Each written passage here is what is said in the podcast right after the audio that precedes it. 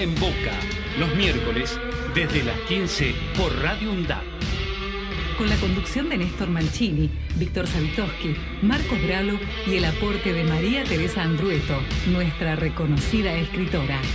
De boca en boca.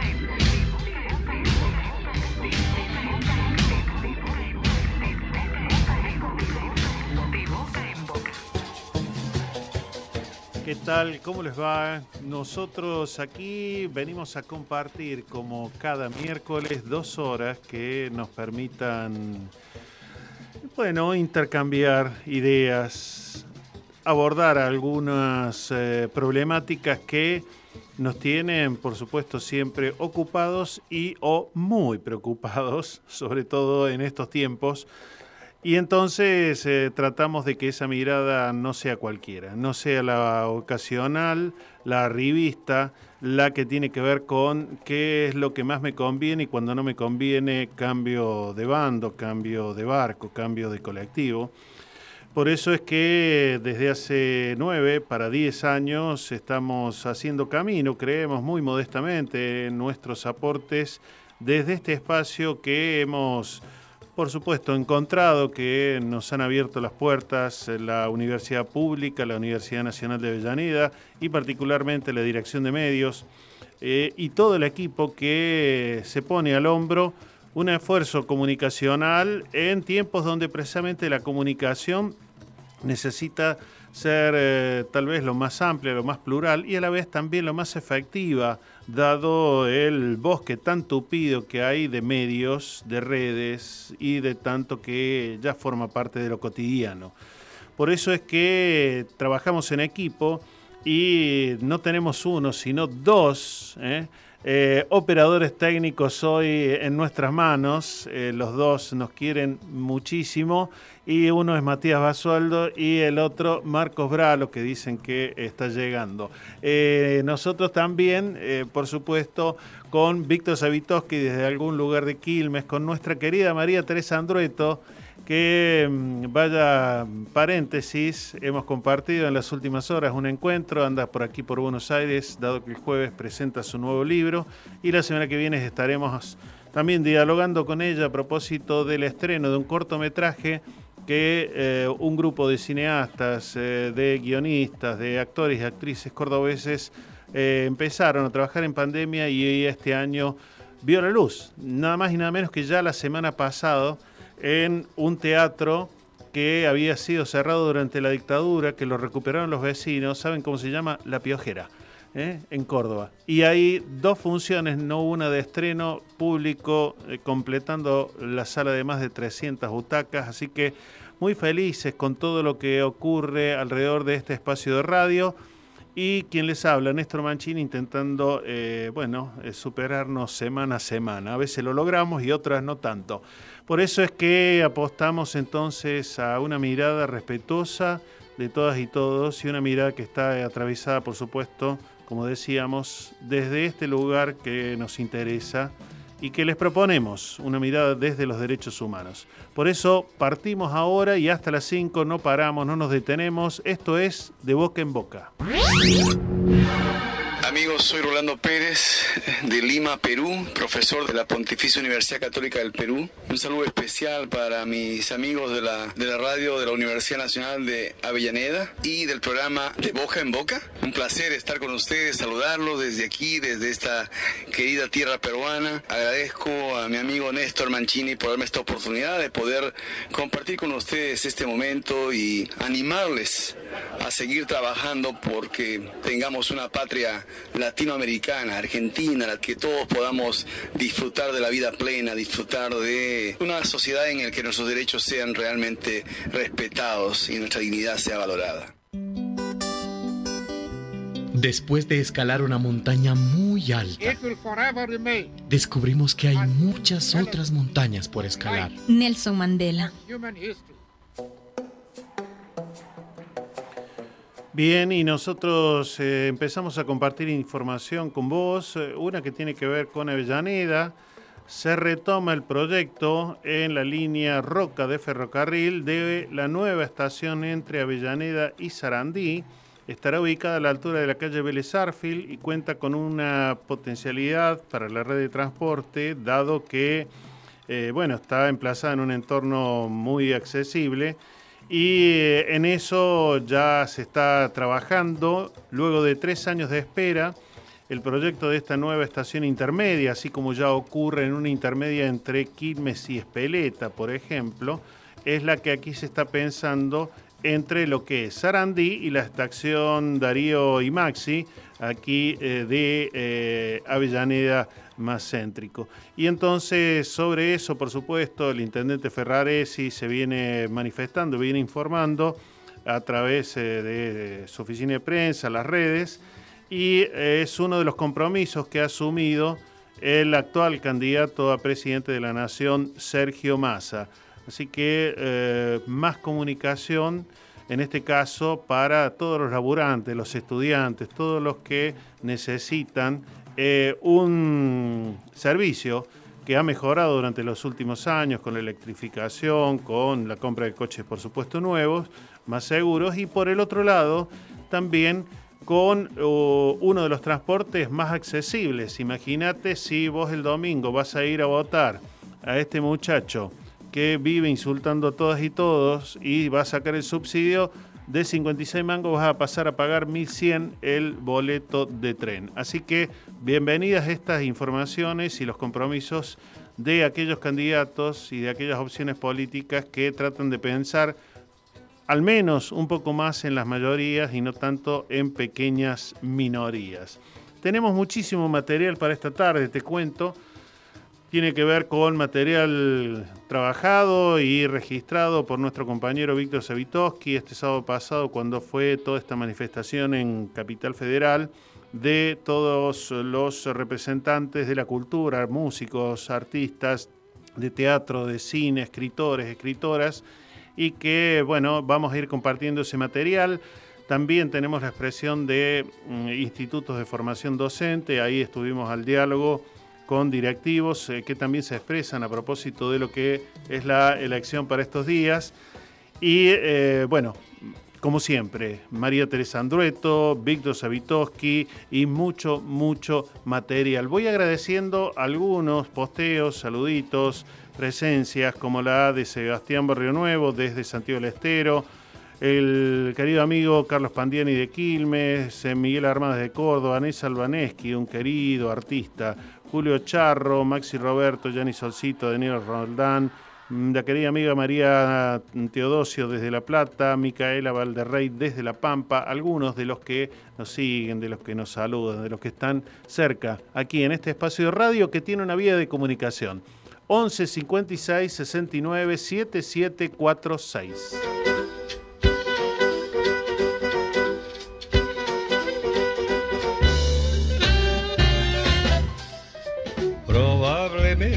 En su pueblo se le recordará como cachorros de buenas personas que hurtaban flores para regalar a su mamá y daban de comer a las palomas.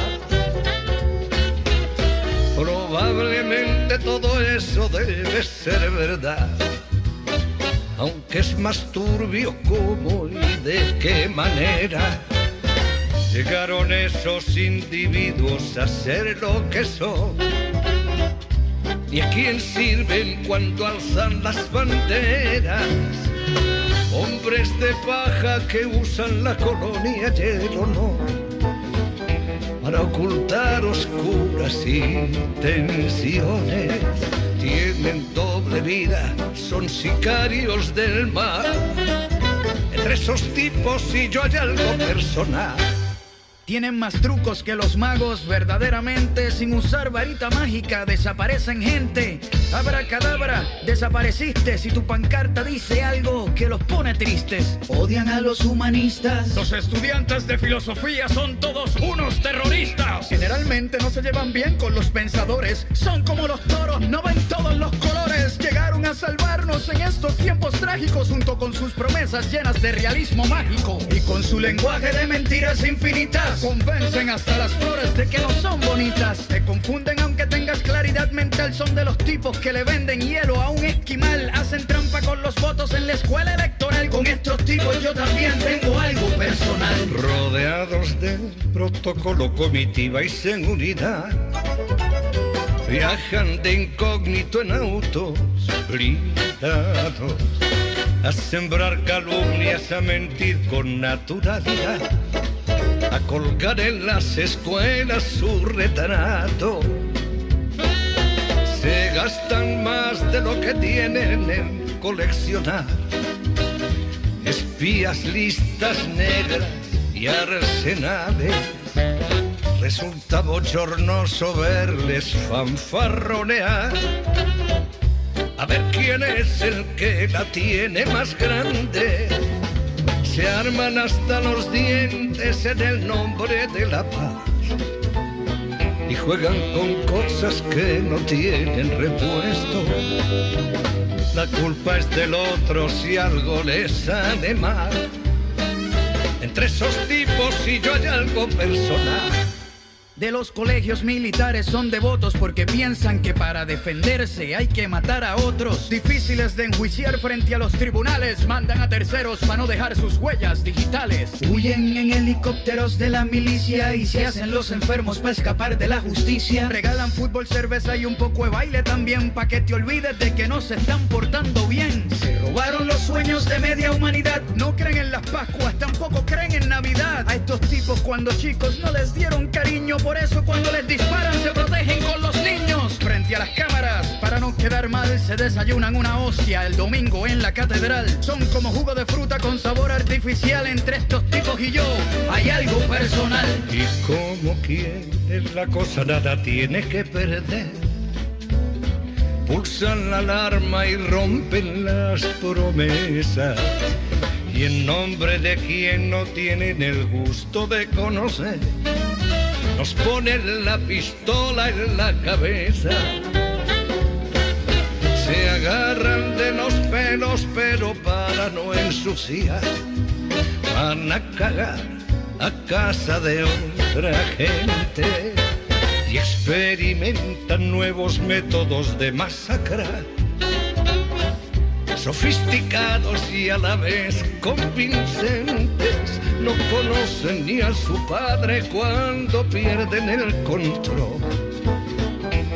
Ni recuerdan que en el mundo hay niños, nos niegan a todos el pan y la sal. Entre esos tipos y yo hay algo personal, nos niegan a todos el pan y la sal. Entre esos tipos y yo, con ellos no me llevo, con estos tipos no concuerdo. Entre esos tipos y yo, porque los locos que olvidan no se llevan con los recuerdos. Entre esos tipos y yo hay algo personal.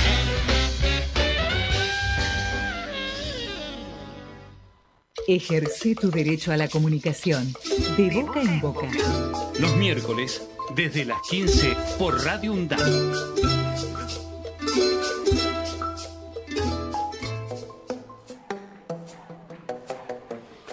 Te cuento que el Premio Nobel de la Paz, Pérez Esquivel, eh, además de ser Premio Nobel de la Paz, arquitecto, bueno, desde hace muchos años también es un artista.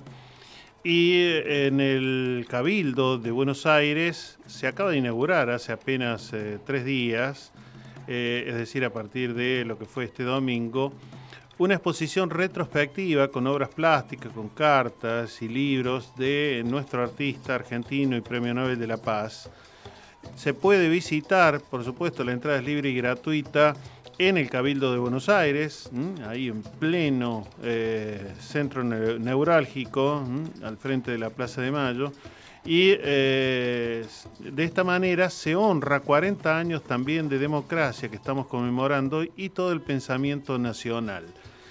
La exposición, por supuesto, ya también ha tenido otros lugares, ha pasado por el Museo de Vita, ha pasado por distintos otros espacios y se pueden encontrar, además de grabados, acuarelas, cartas con el Papa Francisco, con Barack Obama en su momento, eh, y eh, nuestro artista que es eh, de la República de San Telmo, según él define, es también el que da cuenta de muchos de esos espacios tan bonitos, tan parte de nuestra historia, de los cimientos pre y post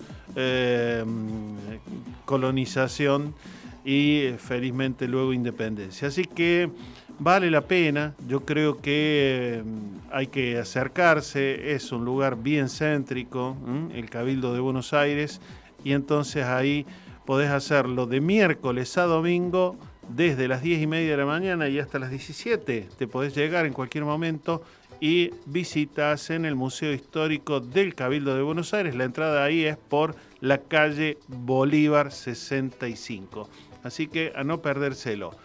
Vamos a ir compartiendo. Decíamos hace un ratito que Víctor, Víctor Savitos, a él me refiero, nuestro compañero de equipo, estuvo en Capital este sábado y distintas voces de la cultura argentina llamaron a votar contra la libertad avanza en este balotaje. ¿Por qué? Bueno, hay múltiples razones, pero emitieron por supuesto los artistas, todos los eh, referentes de la cultura, eh, porque repudian absolutamente esta candidatura presidencial eh, de la Libertad Avanza a quien ya reconocen, no solamente por lo que ha sido como asesor, nunca una gestión que haya podido demostrar, sino además lo que en su discurso ya propone, que es una especie de bolsonarismo, como ocurrió en Brasil, de destrucción de buena parte de los aparatos productivos, de los aparatos culturales, de los aparatos educativos que eh, son el basamento de cualquier sociedad. Por eso dice, votamos contra mi ley, escritores, intelectuales y voces de la cultura argentina. Y en uno de los primeros eh, testimonios que registró nuestro querido compañero Víctor Savitoski, es en torno a lo que diversos manifestantes ahí que también editan una publicación daban cuenta sobre el tema Julián Assange, otro de los tantos perseguidos en el mundo, a propósito de develar cuando alguien te está mintiendo, mintiendo, mintiendo, como hace en el discurso La Libertad Avanza o el macrismo, entre otros. ¿Por qué ese cartel de alguien que admiro profundamente? Somos una agrupación que se llama Libertad Julián Assange. En la misma están Marta Maffei, Santiago Donel, eh, ah, nada. Sí, Santiago sí. fue el, tipo que más lo entrevistó a él. Claro, creo. amigo. sí, lo fue a visitar. Alicia Castro también. Este, y bueno, nosotros estamos aquí. Hicimos todo un ciclo de cine documental, nos brindaron un par de películas, dos directores que vienen a Alemania. Una se llama eh, El periodismo contra Julian Assange, que relata un poco la vida porque está detenido actualmente en Belfast que es una prisión de alta seguridad, máxima seguridad en Londres, y ahora lo quieren extraditar a Estados Unidos. Ese es el riesgo. Claro. Porque inclusive puede pasarse todos los años que le restan de vida preso. Ni más ni menos. Eh, ese día, porque él tiene derecho a una última apelación, pero depende si la Corte Británica lo decide o no. Y estamos esperando ese día que se desconoce, no se sabe cuándo va a ser que se va a expedir la Corte Suprema Británica y decidirá si lo extraditan o sigue preso ahí y toma otro rumbo. Ni siquiera es una causa, porque no está acusado no, de nada, no. está detenido. ¿Y hoy aquí por qué? Porque la idea, una de las campañas que hacemos, entre varias otras, como te dije, lo del ciclo documental, este, es sacarle eh, fotografías, eh, brindar este tipo de cuestiones. Te, dejo una, comentar lo que va a ser el día a día. Estamos tratando de concientizar a la gente y de pedirle que esté presente el famoso día D que va a ser en Plaza de Mayo. Desconocemos cuándo va a ser el día. Estamos esperando que la Corte Británica se va a expedir si lo a favor o en contra de la extradición a Estados Unidos. Tal cual, ni más ni menos. Eh, porque lo quieren extraditar para condenarlo a 175 años de Exacto. prisión. 18 causas le quieren adjudicar. Eso lo quieren tratar como si fuera una espía. Que, fue, robó. Claro, fue el argumento. Claro, él hay que decir siempre que es periodista, periodista australiano, que en todo caso brindó la información, la mostró. El, el problema, ¿qué información mostró y a quién Claro. perjudicó esa información? Precisamente, porque le metió el dedo en la oreja, por decirlo así, este, sutilmente al todopoderoso. Al poder del poder. Al poder, al comisario del mundo. Se metió con el comisario del mundo. No es poca cosa. No es poca cosa. Todas nuestras producciones las podés volver a escuchar en debocaenboca.wordpress.com.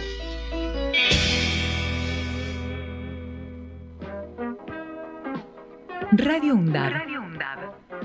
Aire universitario que inspira. radioundab.edu.ar Para construir futuro. Valor agregado. El mejor análisis de la semana. Política, economía, información y actualidad. Los jueves de 18 a 20 horas. Valor agregado. Hace cuatro décadas, Argentina sacudió el polvo de una pestilente dictadura y abrazó fraternalmente la bondad de la democracia. Cada voz cuenta. Nuestro derecho a elegir, nuestro voto es la tinta con la que escribimos nuestra historia. A 40 años de la democracia, Aruna, Asociación de Radiodifusoras Universitarias Nacionales Argentinas. De pura cepa. El programa del Centro de Economía Política Argentina. Miércoles de 19 a 21 horas. De pura cepa. Conducen Martina López, Eduardo Sánchez y Facundo Budassi junto a un gran equipo de columnistas. De pura cepa. Por Radio UNDAB, la radio pública de la Universidad Nacional de Avellaneda. Donde estés y cuando quieras, escuchar Radio Undab. Búscanos en Play Store como Radio Undab y descarga la aplicación en tu celular. Búscanos en Play Store como Radio Undab, como Radio Undab. Donde estés y cuando quieras.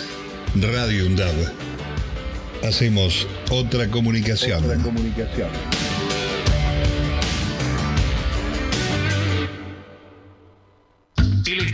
Tiempo y el Estado de Derecho. Un programa realizado por estudiantes y docentes de la carrera de abogacía de la Universidad Nacional de Avellaneda. Los jueves de 15 a 16 horas. El Estado del Tiempo y el Estado de Derecho.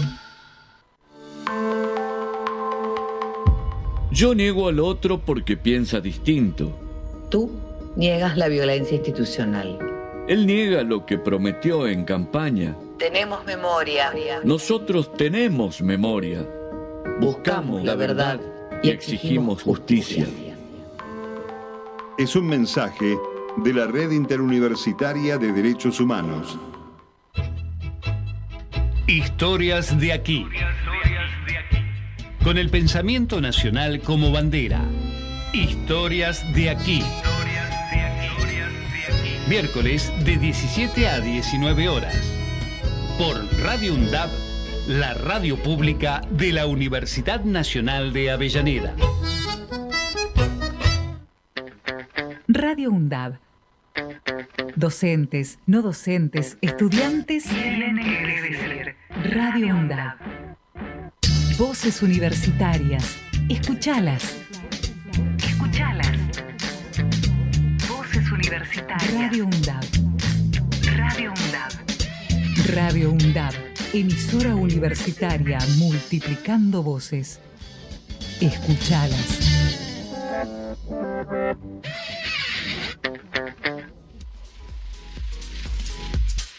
Mi nombre es Kevin Alejandro Ochoa. Jesús Alberto. Dylan Zapat. Luis Carlos González. Eduard Payaris. Somos los reporteritos Radio Kids. Y queremos felicitarlos en su cuarto aniversario del programa De Boca en Boca. Sigan trabajando por el derecho a la comunicación. Invítenos a su programa. Los niños también tenemos mucho que contar y aprender de ustedes. Desde tu emisora comunitaria, tu voz en Granizal, voces que orientan, de Bello, Antioquia, Colombia. ¡Felicitaciones!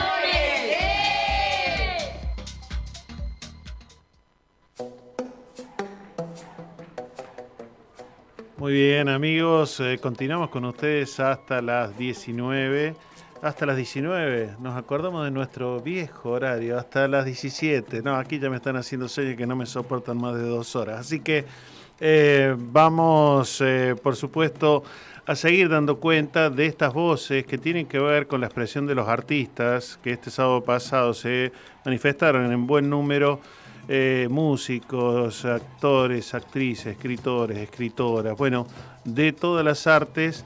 Y eh, en este caso, el diálogo de Víctor es con Ricardo Jabot. Él ahí mismo se presenta, así que escuchemos. Decime tu nombre, por Rubén favor. Cabot. Rubén Cabot. ¿Por qué aquí y ahora? ¿Qué Eh, es lo que te convocó? Me convoca que mientras las futuras elecciones, el balotaje se va a desarrollar, hay una persona, Milei, que me parece que viene en contra de todos nuestros derechos, cultura, salud, educación. Entonces creo que es imprescindible estar acá hoy. Como son 40 años de democracia y creo que merecemos un candidato con un poquito más de luces, ¿no?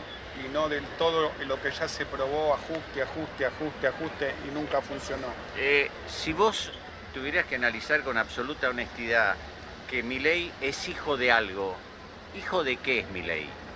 Milei es hijo de Caballo, es hijo de las malas políticas de nosotros mismos también, es hijo de las malas políticas, de la desatención a veces de un pueblo que está muy al límite, muy hambriado, y me parece que es producto de todo eso, eh, no nació de un día eh, para el otro. Y los medios también han influido mucho en cuanto a que este personaje se desarrolle, ¿no? Desde el primer programa eh, con Fantino, Chiche Helblum, han, eh, lo han inflado mucho un personaje que no tiene ningún tipo de luces, ¿no? No, ninguno. Tiene mucha perversión, tiene mucho odio, tiene mucho resentimiento. Totalmente. Pero hay otra cosa que ahí me preocupa. ¿Qué sentís de que hace aproximadamente dos meses dos figuras relevantes de este gobierno desaparecieron de la escena política? Y me causa un poco de dolor porque ante esto que se nos avecina deberían estar y poner la cara y no ocultarse. Los respeto, digamos que cada uno puede hacer lo que quiera, pero ante estas circunstancias tenemos que poner el cuerpo todos, porque después cuando venga un personaje así va a ser demasiado tarde. Ya tuvimos muertos en la calle, yo estuve en la represión del 2001 que fue dantesca. No, sí, yo también. Estuve como fotógrafo, a- al lado mío muerto, terrible. Eh, Las únicas que pusieron el cuerpo fueron en las madres de Plaza de Mayo, que a una de ellas le cortaron el dedo del pie con un caballo. Sí, sí, sí. Y después el resto, viste, vamos y todo, pero faltan los dirigentes que nunca están. Están para hablar, sí, hablan bonito y todo, pero después cuando hay que poner realmente el cuerpo hay que estar, creo, que no hay que ocultarse. La Más que el última. pueblo los demanda. La última. Yo el otro día vi eh, el acto de masa y sentí extrañadamente de que no había ninguna figura en el escenario de las figuras que teóricamente forman parte del frente. Sí. No sí, había nadie. No. Ni siquiera, ni siquiera imágenes de Perón, de Vita, de No. Kirchner o de Néstor, no había. Bueno, él dice que viene solo, que no lo van a parar nadie, que no le va a preguntar a nadie. Él también es un ajustador, ojo, él también es un ajustador y está ajustando y todo. Pero yo voy por el mal menor, yo lo voy a votar como lo voté en el anterior, con la nariz tapada y todo, pero primero voté a Grabois. Pero él también es un ajustador, pero viendo en lo que se viene, para mí es Gardel y Lepera. Gracias. Todas nuestras producciones las podés volver a escuchar en debocaenboca.wordpress.com.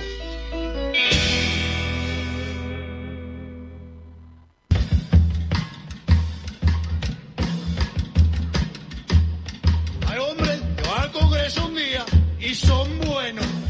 Hay otros que van a la tele todos los días y son mejores. Pero hay otros que quieren dolarizar la economía y esos son los imprescindibles. Aprendimos a quererte, pese a tu baja estatura, tu impostada desmesura y tu doctrina incoherente.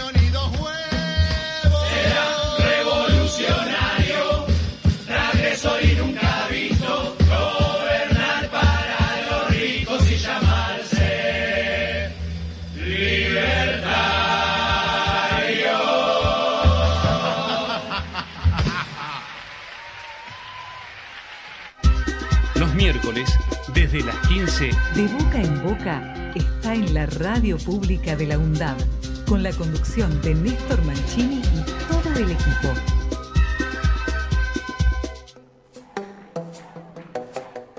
Uno de los aportes imprescindibles desde la vuelta a la democracia han sido, lo siguen siendo, y yo creo que por mucho tiempo, las organizaciones de derechos humanos, madres, abuelas. Y bueno, sobre abuelas, por ejemplo, hay un hecho que ha ocurrido en estos días que tiene que ver con ese lazo entre eh, los organismos de derechos humanos y, por ejemplo, las universidades. Y eh, ha ocurrido en la ciudad de Rosario, en la Universidad de Rosario puntualmente, y para dar cuenta de ello, nos va, ponemos en contacto con una querida colega, comunicadora social ella, docente de la Facultad de Ciencia Política y Relaciones Internacionales, y es secretaria del área de Derechos Humanos de la Universidad Nacional de Rosario. Eh, entonces, eh, Paula Contino te habla desde aquí, desde la radio de la Universidad de Avellaneda. Néstor Mancini, ¿cómo estás? Hola Néstor, ¿cómo estás? Un gusto esta comunicación y un saludo para toda la audiencia de esta querida radio de la UNDAP. Y bueno, ya hace unos cuantos años, yo diría un par de décadas largas, que las universidades han ido haciendo eh, convenios, han ido haciendo acuerdos, han trazado lazos de colaboración mutua y por supuesto hemos ido aprendiendo mucho de ellas de todas las abuelas, de todas las madres, y ustedes apenas hace unos pocos días inauguraron, o, mejor dicho, nos contarás bien ese acuerdo que permite que la Universidad de Rosario ceda un espacio para que allí funcione eh, Abuelas de Plaza de Mayo, la filial de Rosario. ¿Por qué no nos contás un poquito cómo nace la idea y cómo se concreta? Bueno, la verdad que vivimos un momento único, quienes trabajamos en la gestión pública sabemos que hay veces, eh, no todos los momentos reportan alegría y demás, hay un gran trabajo, es una gran responsabilidad, pero cuando suceden estos episodios es donde uno vuelve el foco y dice, estos son los objetivos, estos son los sentidos de nuestra tarea, de la universidad pública y particularmente quienes nos movemos este, en los ámbitos de derechos humanos. Y tal como vos decís, el 10 de diciembre se comunicó oficialmente a nuestra comunidad que la filial Rosario de abuelas eh, formaba, empezaba a formar parte de uno de los edificios de la Universidad Nacional de Rosario. Esto viene como una idea anterior, eh, que tiene que ver con conversaciones anteriores, de abuelas, con referentes eh, de otras facultades, de la Facultad de Psicología, en, este, en esta gran trama vincular que vos decías de los organismos, de las militancias, de las universidades, de los docentes y de preocupaciones comunes. Y bueno, finalmente, digamos, esta, estas ideas eh, fueron anidando hasta que finalmente la Universidad Nacional de Rosario, eh, hace más o menos un año y medio, dos años, ya con la pandemia, viste que uno pierde las referencias exactas. Tal cual. Eh, alquila un edificio muy importante, muy emblemático de la ciudad de Rosario, ubicado en pleno centro, de varios pisos, y ahí, bueno, hay una cantidad, digamos, de dependencias, que ahí está la Secretaría de Extensión, adultos mayores, centros de investigaciones, bueno, una cantidad de, de lugares muy importantes, y ante este pedido se decidió eh, en uno de, los pisos de este edificio de Sarmiento y Córdoba, que no es menor, que sea un lugar central, de, fácil llegada, de accesibilidad, alojar a nuestras queridas abuelas en ese espacio.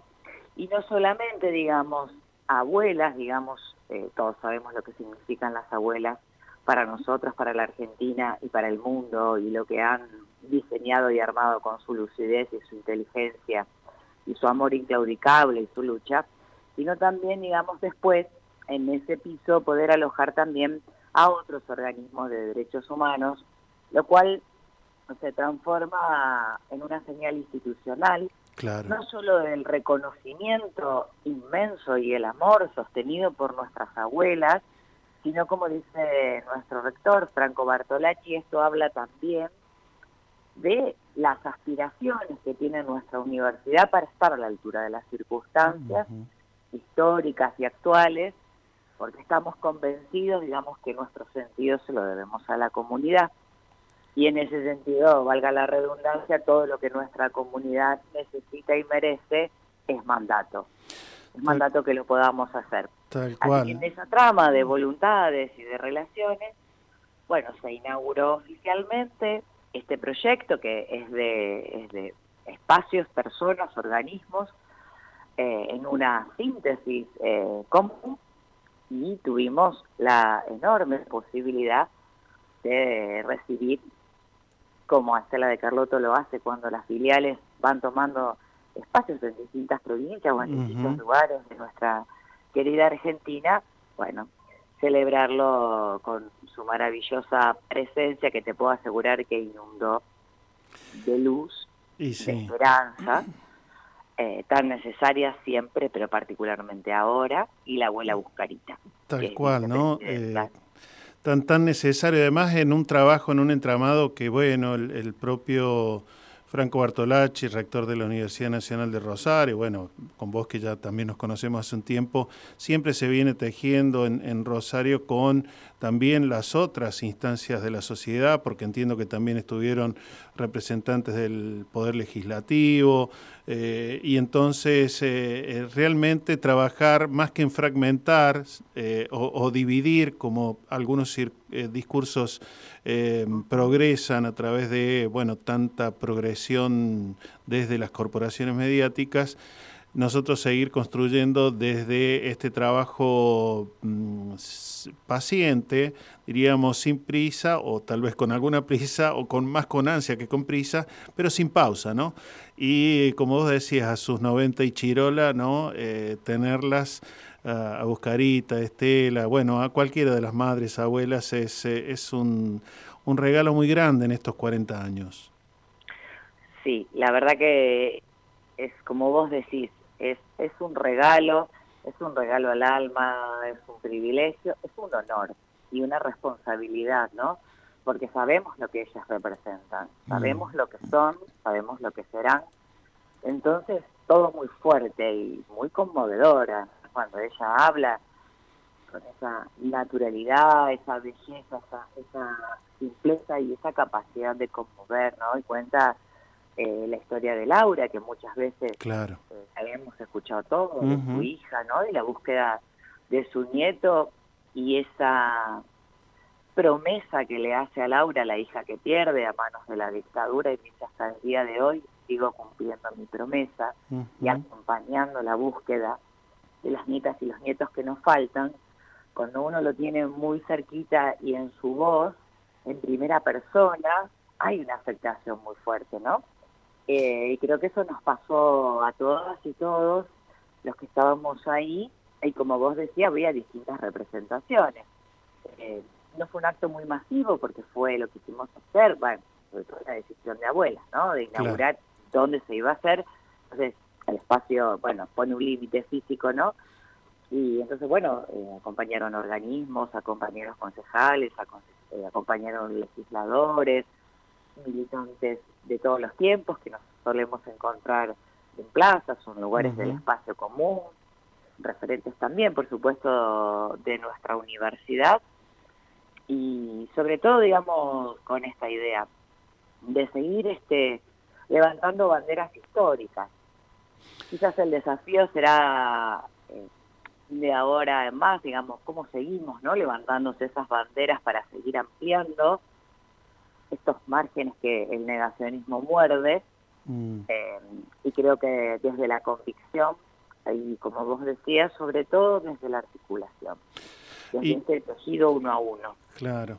Eh, y Paula, bueno, agradeciéndote eh, en el cierre, digo, por supuesto, ellas ya vienen dando cuenta que están haciendo un puente para los que seguirán todo el trabajo y en este caso este puente que, bueno, ¿no? Que sea de, de, instituciones eh, que, que, bueno, tienen mucho prestigio ellas y, nuestras universidades públicas. Y entiendo, para, para cerrar, que ustedes también han estado expresándose desde distintos eh, espacios de la universidad, pero también los rectores, en torno a lo que está en juego el domingo, ¿no? Sí, exactamente. Hemos dicho, lo estamos diciendo y lo seguiremos haciendo en cada una de las instancias que el domingo eh, es un punto de inflexión histórica.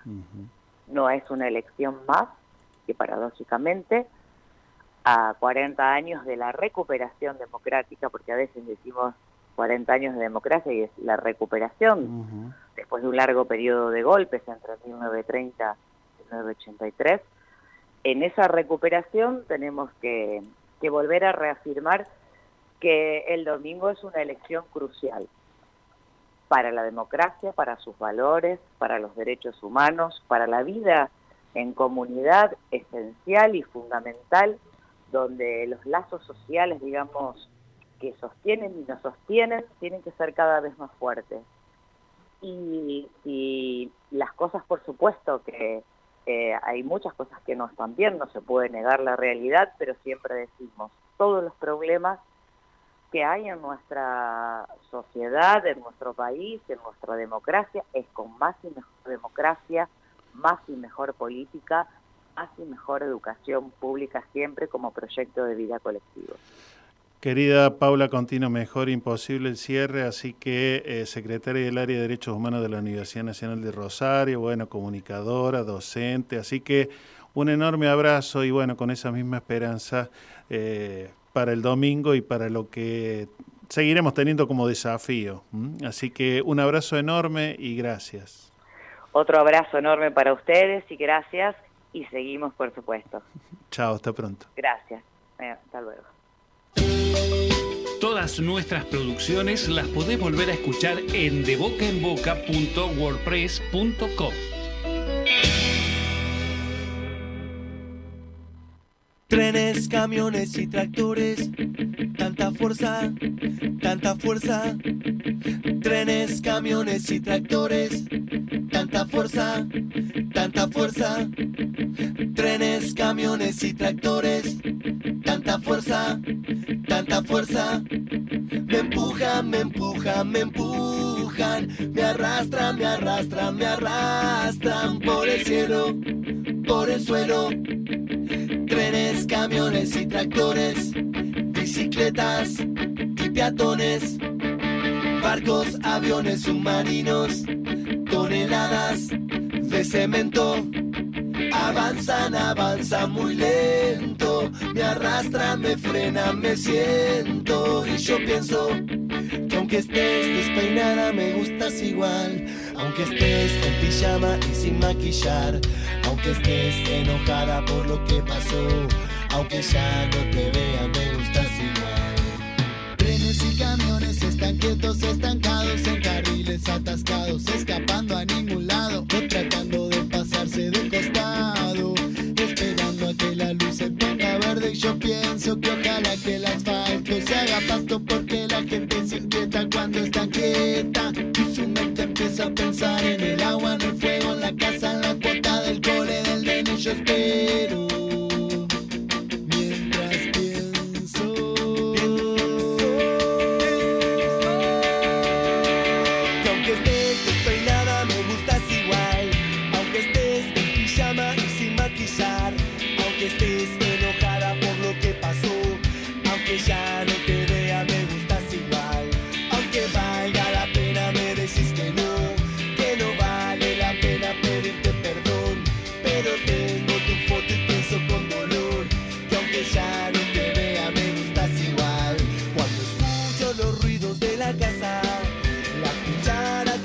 la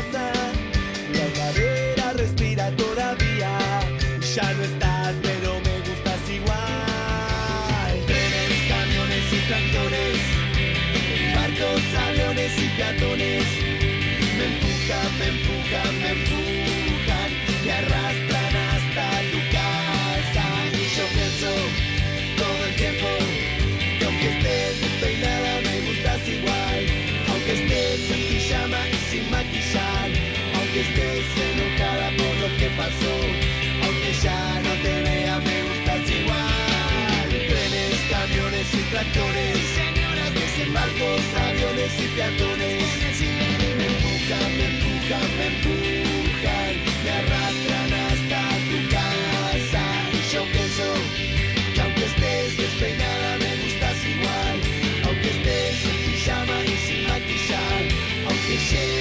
te voy a esperar. Porque aunque ya no te vea, siempre me vas a gustar.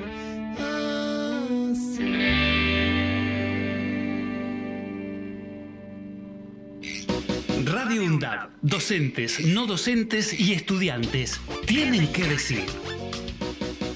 Radio UNDAD, la radio de la Universidad Nacional de Avellaneda. Por la quinta fecha de las eliminatorias Argentina-Uruguay. Este jueves, desde las 20, junto a Radio Nacional, viví el clásico del Río de la Plata. Argentina-Uruguay, desde las 20, este jueves, por la 90.7, Radio UNDAB, la radio pública de la Universidad Nacional de Avellaneda. La Masa Blues, una hora dedicada a la música negra con raíces en el blues. Todos los jueves de 12 a 14 horas. La Masa Blues, una producción de Pablo Piñeiro.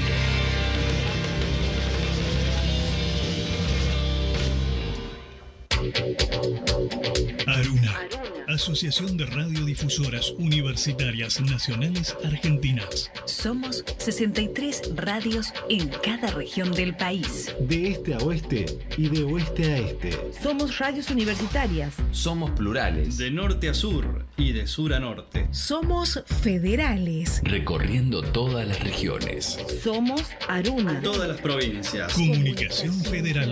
Desde nuestras universidades. Aruna, Asociación de Radiodifusoras Universitarias Nacionales Argentinas.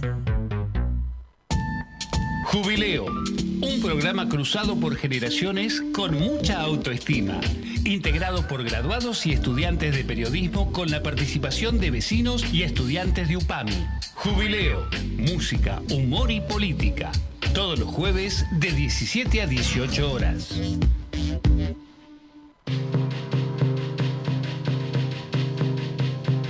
La democracia en Argentina se conjuga con memoria en el horizonte del nunca más. Nunca más. 40 años de democracia. Estado garante, Estado presente. Es un mensaje de la Red Interuniversitaria de Derechos Humanos. Década. Empezamos a hablar antes que la UNDAB, pero nos pusimos nombre y apellido el 7 de mayo de 2012. Década. Sonar en unidad, compartir la palabra, mediar colectivamente. La década de Radio UNDAB Es de cada una de nosotras. Es de cada uno de nosotros.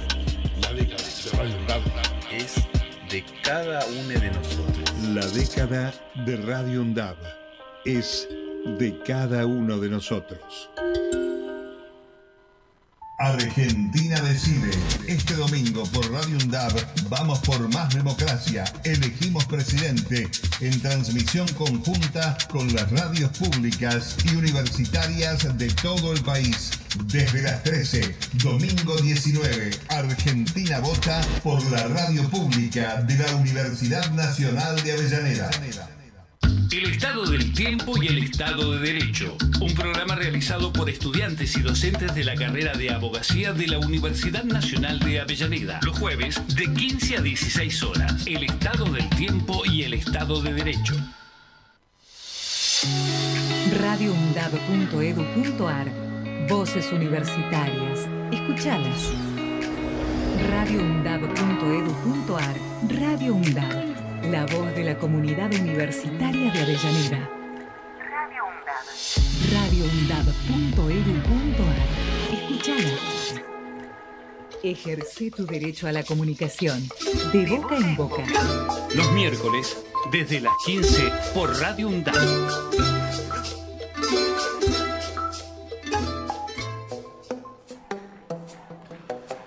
Entre las dos o tres eh, referencias eh, que andan por los medios eh, de parte de este engendro que, bueno, parece que al cual algunos actores han aportado en estos últimos años, tenés a una tal Liliana Lemoyne, que en las últimas horas ha mm, algunas declaraciones, entre las cuales literalmente le dijo a una colega periodista de la TV pública eh, que ahora cuando seamos gobierno vamos a también cerrar la TV pública. Es decir, como ya venís escuchando, van a cerrar el Banco Central, van a cerrar todo lo que puedan cerrar.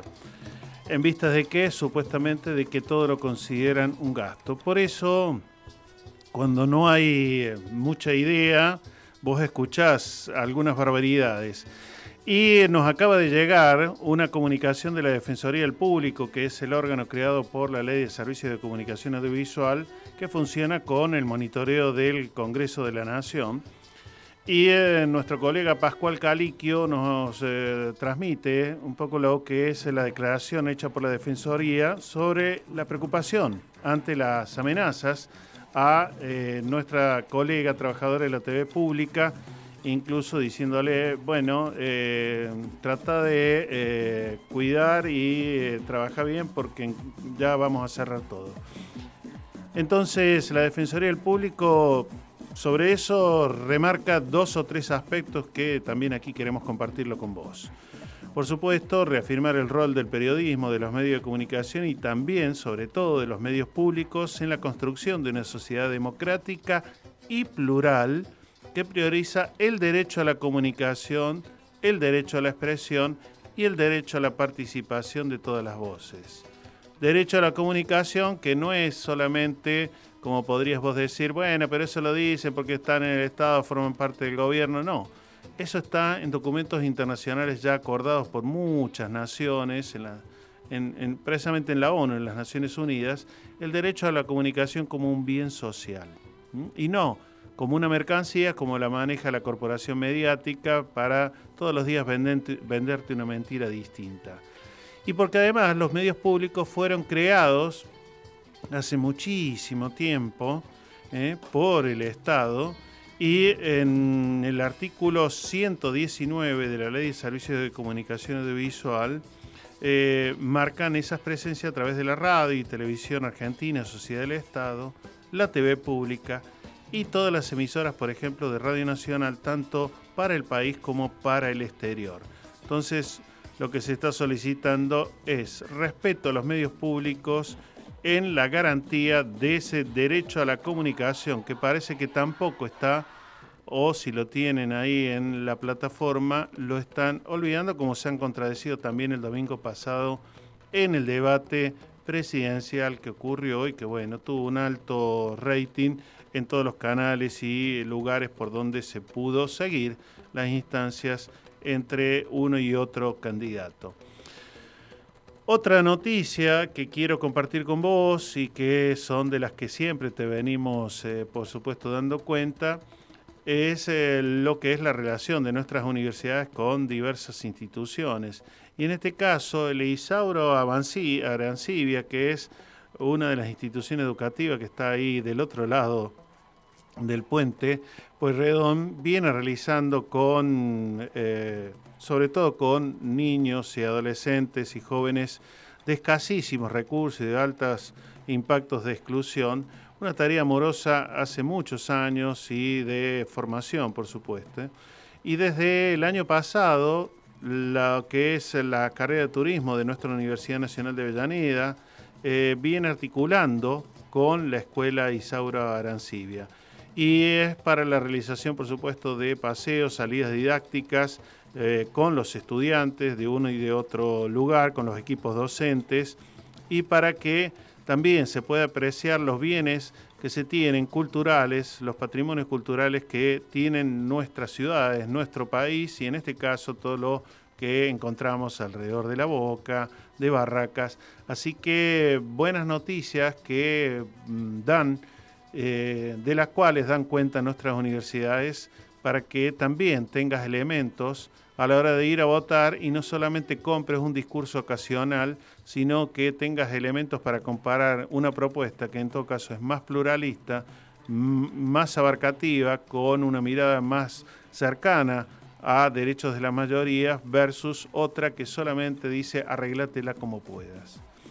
Y eh, una información que también quiero compartir con vos es la del ministro de Educación, Jaime Persic, que ha estado por Pilar, aquí en la provincia de Buenos Aires, porque ya te habíamos contado hace un poco más de un mes que el Congreso Nacional aprobó la creación de cinco nuevas universidades y en este caso se acaba de entonces poner en marcha la Universidad Nacional de Pilar, para la cual ahí se designó a Lizzie Wagner o Wagner, o Wagner como la rectora organizadora de esta nueva y flamante universidad, la de Pilar, creada por el Congreso en septiembre pasado. Así que en ese sentido se suma para dar cuenta de los más de dos millones y medio de estudiantes que en el país acceden a la educación superior. Preséntate vos, no yo. Yo soy Ricardo Arón.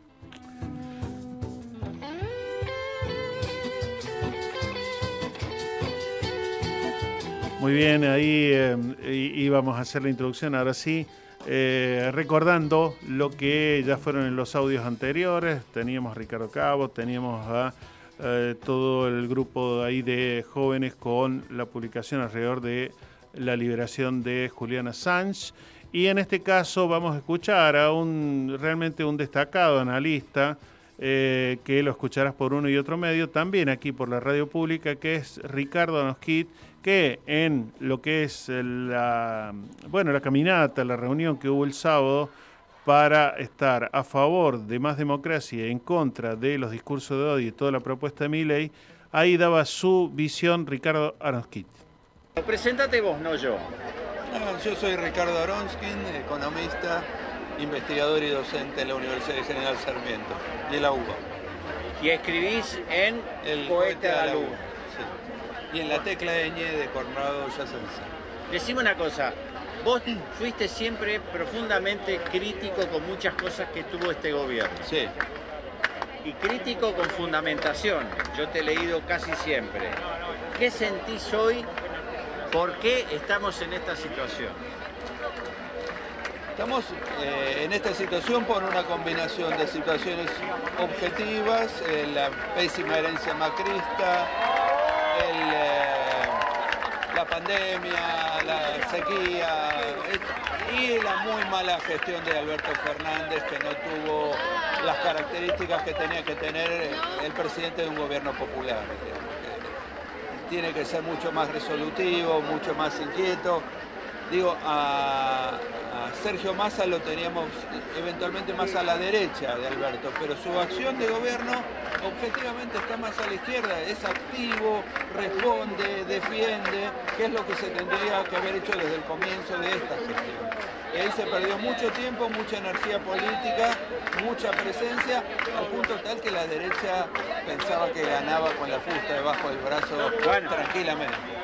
Yo creo que este, Macri pensaba que ganaba antes de que se armara su gran debacle interna, ganaba sin discusión. Claro. Algo pasó. ¿Eso que pasó se lo atribuís a Massa? No, me parece que de a poco fue aflorando en el espacio de Juntos por el Cambio que Macri no daba, o sea que la gestión pésima que hizo tenía un peso, no se podía eludir. O sea, no tenía chances electorales. Eso dio el espacio a la competencia entre dos que pensás estaban midiendo la, Exacto. la banda La- presidencial. sí, exacto, exacto. Ahora, el público que fueron capaces de generar ellos es un público fanatizado, eh, cargado de odio, con baja capacidad crítica, que terminó eligiendo a la peor candidata de ellos, que es evidentemente Patricia Absolutamente. Bullrich.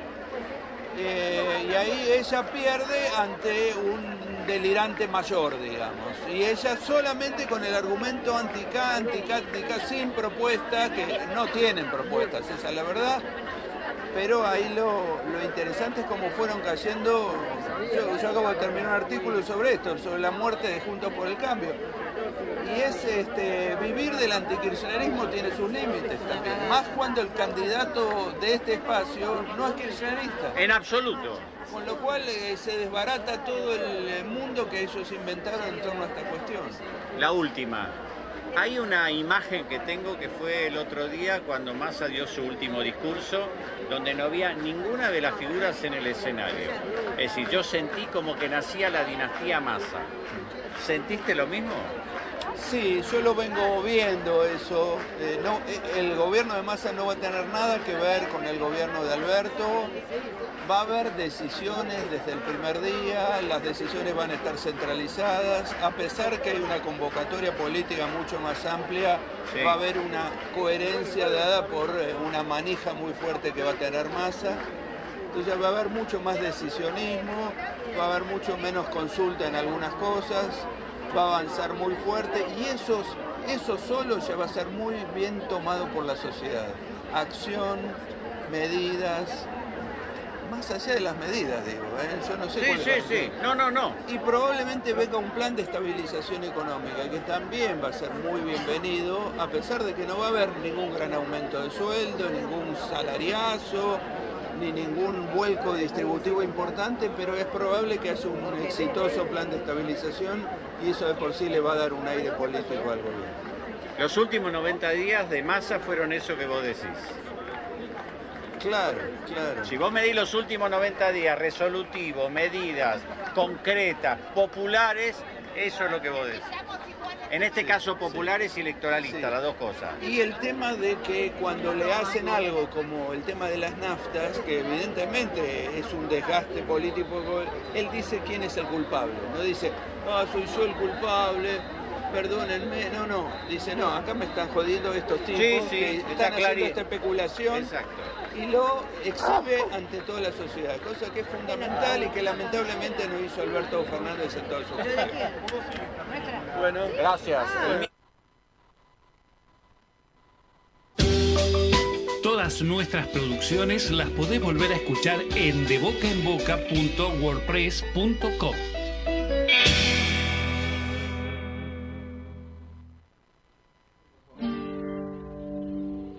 Cuando diga, Víctor, ¿eh? Cuando digas.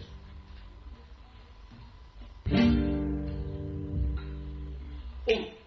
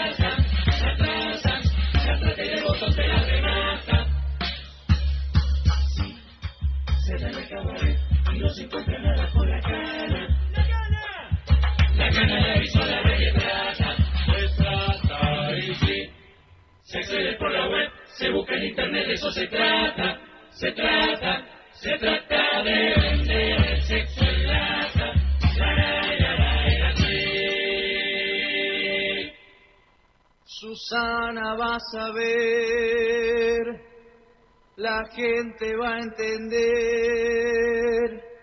la gente va a entender de qué se trata.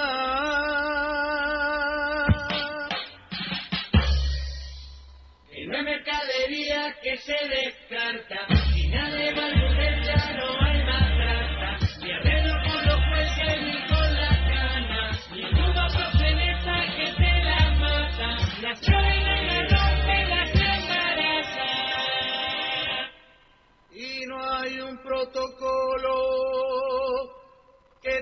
salvar.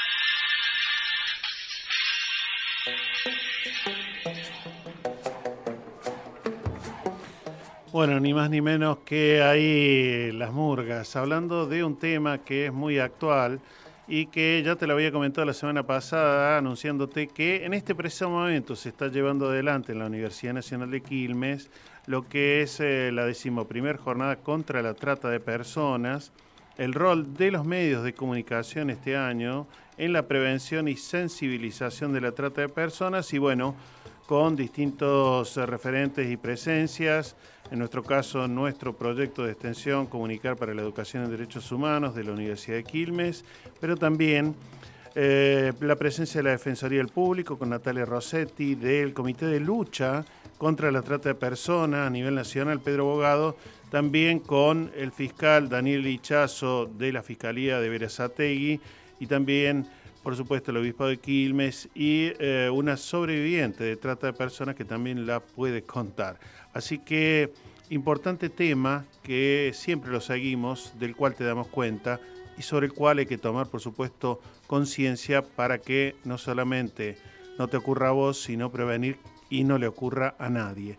Ahora es momento de que hagamos puente y escuchemos importante la historia de esta semana y el relato que trae a propósito a propósito, eso quería decir, de los discursos de odio y tanta otra cosa que nos trae nuestra querida María Teresa Andrueto. María Teresa Andrueto está en De Boca en Boca. Las historias cotidianas cobran vuelo en Gente conmigo. La columna de María Teresa Andrueto. La puedes escuchar los miércoles desde las 15 por Radio UNDAP. Cuando mi abuela llegó aquí, después del holocausto, la agencia judía le prometió una casa. No tenía nada. Toda su familia fue exterminada. Esperó mucho tiempo en una tienda de campaña en una situación extremadamente precaria. Luego se la llevaron a Hami, en Jaffa, a una hermosa casa de playa. Vio que sobre la mesa todavía estaban los platos de los árabes que vivían allí y que habían sido expulsados. Así que volvió a la agencia y dijo Llévenme de vuelta a la tienda. Nunca le haré a nadie lo que me hicieron a mí. Este es mi legado, dice su nieta, Hadar Morak, cineasta israelí. Hadar Morak quien ha hecho estudios de teología y filosofía, estrenó su primera película en Venecia en 2015. Traducido, el título de esa película es ¿Por qué me has abandonado? en clara referencia a las palabras de Cristo en la cruz. Dios mío, ¿por qué me has abandonado? La película es una incómoda aproximación a la vida marginal en Tel Aviv. Retrata el día a día de Muhammad, un adolescente palestino que trabaja en una pastelería en suelo israelí. Rechazado por la comunidad palestina del barrio donde vive tras el encarcelamiento del padre por colaborar con el gobierno de Israel, intenta evadirse deambulando por las calles del Estado enemigo.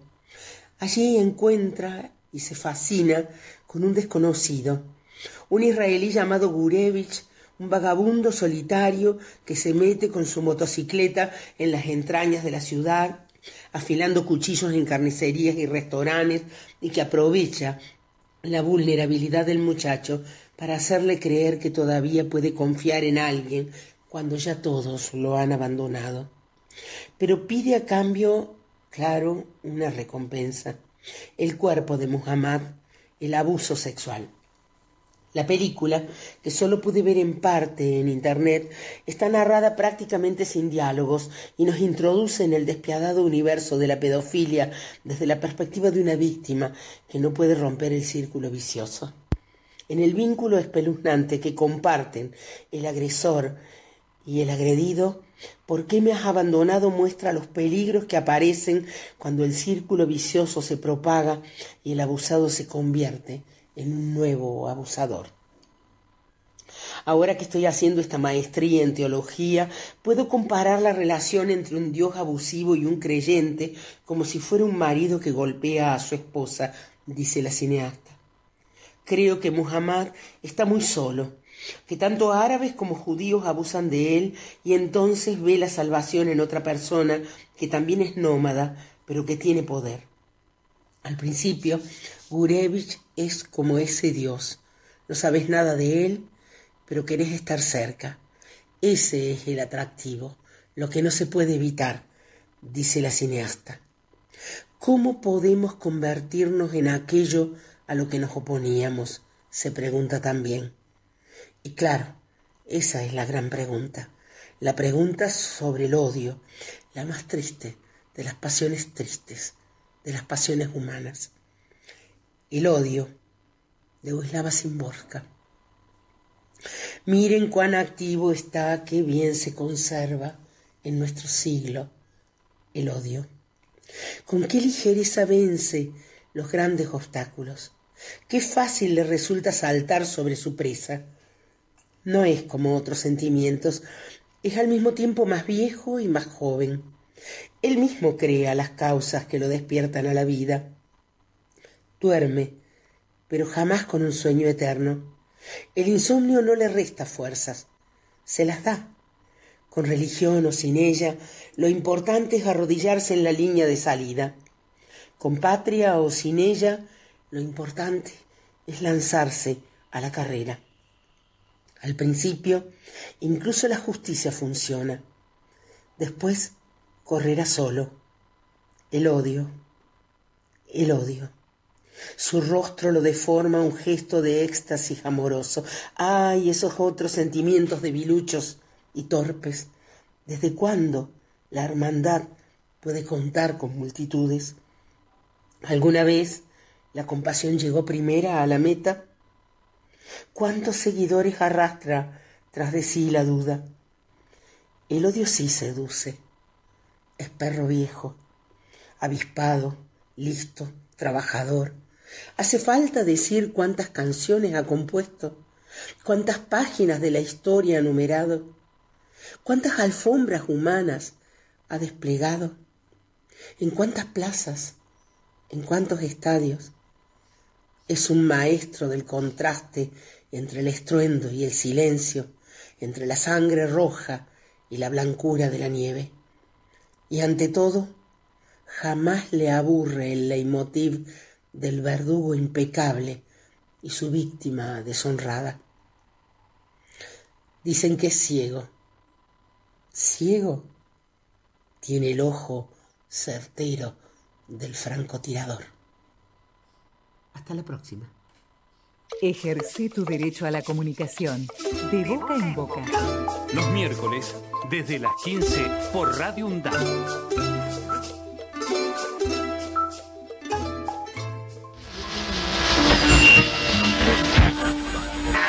Radio UNDAP, la voz de la Universidad Nacional de Avellaneda. radioundab.edu.ar Radio UNDAP, emisora universitaria multiplicando voces. Escuchala. radioundab.edu.ar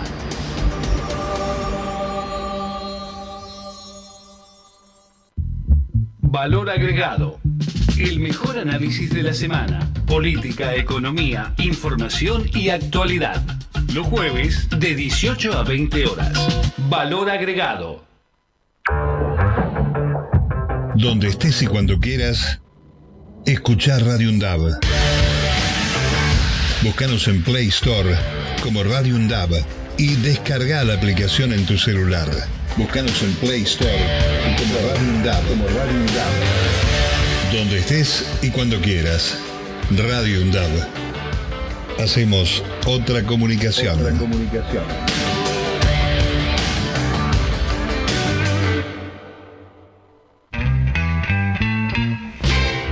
La Masa Blues, una hora dedicada a la música negra con raíces en el blues. Todos los jueves de 12 a 14 horas. La Masa Blues, una producción de Pablo Piñeiro.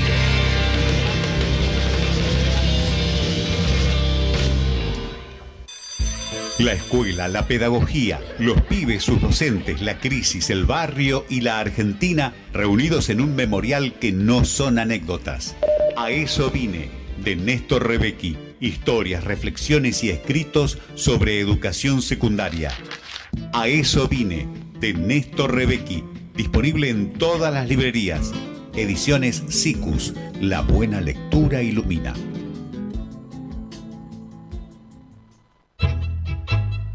Historias de aquí. Con el pensamiento nacional como bandera.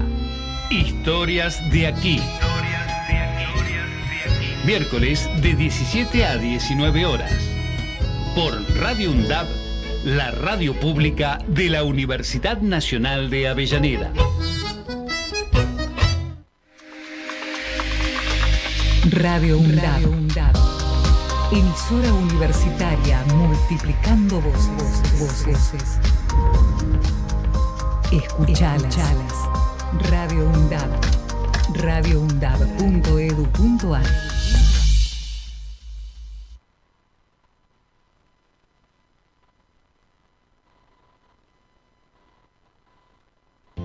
Como dicho al pasar lo estoy diciendo, como dicho al pasar mientras se pueda, solo insisto en decirte y te pido lo pongas a favor en la cuenta. No elegimos quedarnos con los brazos cruzados ni esconder la cabeza. Elegimos jugarnos. Y es la gran diferencia. De boca en boca, por Radio UNDAP. Una apuesta para, bueno, salir a pasear, ¿por qué no? Y que tiene que ver también con un lugar bien céntrico. En la Manzana de las Luces, Arte Argentino, se acaba de inaugurar, ¿eh? Al mediodía de hoy, la muestra Junta de Temporalidades, una selección de obras de arte que pertenecen al Instituto de Investigación de la Manzana de las Luces y que recorren casi 400 años de ocupación de este rincón. ¿Qué vas a encontrar? Por ejemplo, obras de Luis Felipe Noé, de Marta Minujín, de Clorindo Testa, de Miguel Ángel Vidal, de Josefina Rovirosa, de Pérez Celis, Quilmeño él, entre tantos otros. La propuesta, por supuesto, recorre alguna de esas temporalidades que nos proyectan a los últimos siglos y es una entrada libre y gratuita, no se requiere turno previo, podés, eh, por supuesto, ir incluso en día de lluvia porque no se suspende por lluvia. La foto que aparece en la portada de la mm, publicidad de esta muestra es de Marta Minujín y lo único que la modalidad de ingreso es por orden de llegada y hasta agotar la mm, posibilidad, la capacidad que tiene ahí la manzana de las luces, que está ahí nomás en la diagonal norte, eh, muy cerquita de Plaza de Mayo, así que llegate, aprovecha, eh, vale la pena entonces poder eh, jugar con eso. Y después te voy a comentar lo que la Universidad Nacional de La Plata está desarrollando. Se trata de un primer avión eléctrico en Argentina. Pero ahora no nos vamos en avión, nos vamos en tren en colectivo hasta Quilmes, porque ahí está nuestro querido compañero Víctor Savitoski. ¿Cómo andas, Víctor? ¿Qué tal? Muy bien, estoy muy bien. Recibiendo distintas informaciones y noticias, algunas para ponernos felices y otras que no tanto y otras digo, bueno, tristísimas como siempre es la guerra. Y una Mm. guerra olvidada, ¿no? La que está pasando entre Rusia y Ucrania, ¿no? Es como que pasó demasiado a segundo plano. Pero bueno, algún día la retomaremos, me comprometo a eso. ¿Cómo estás vos?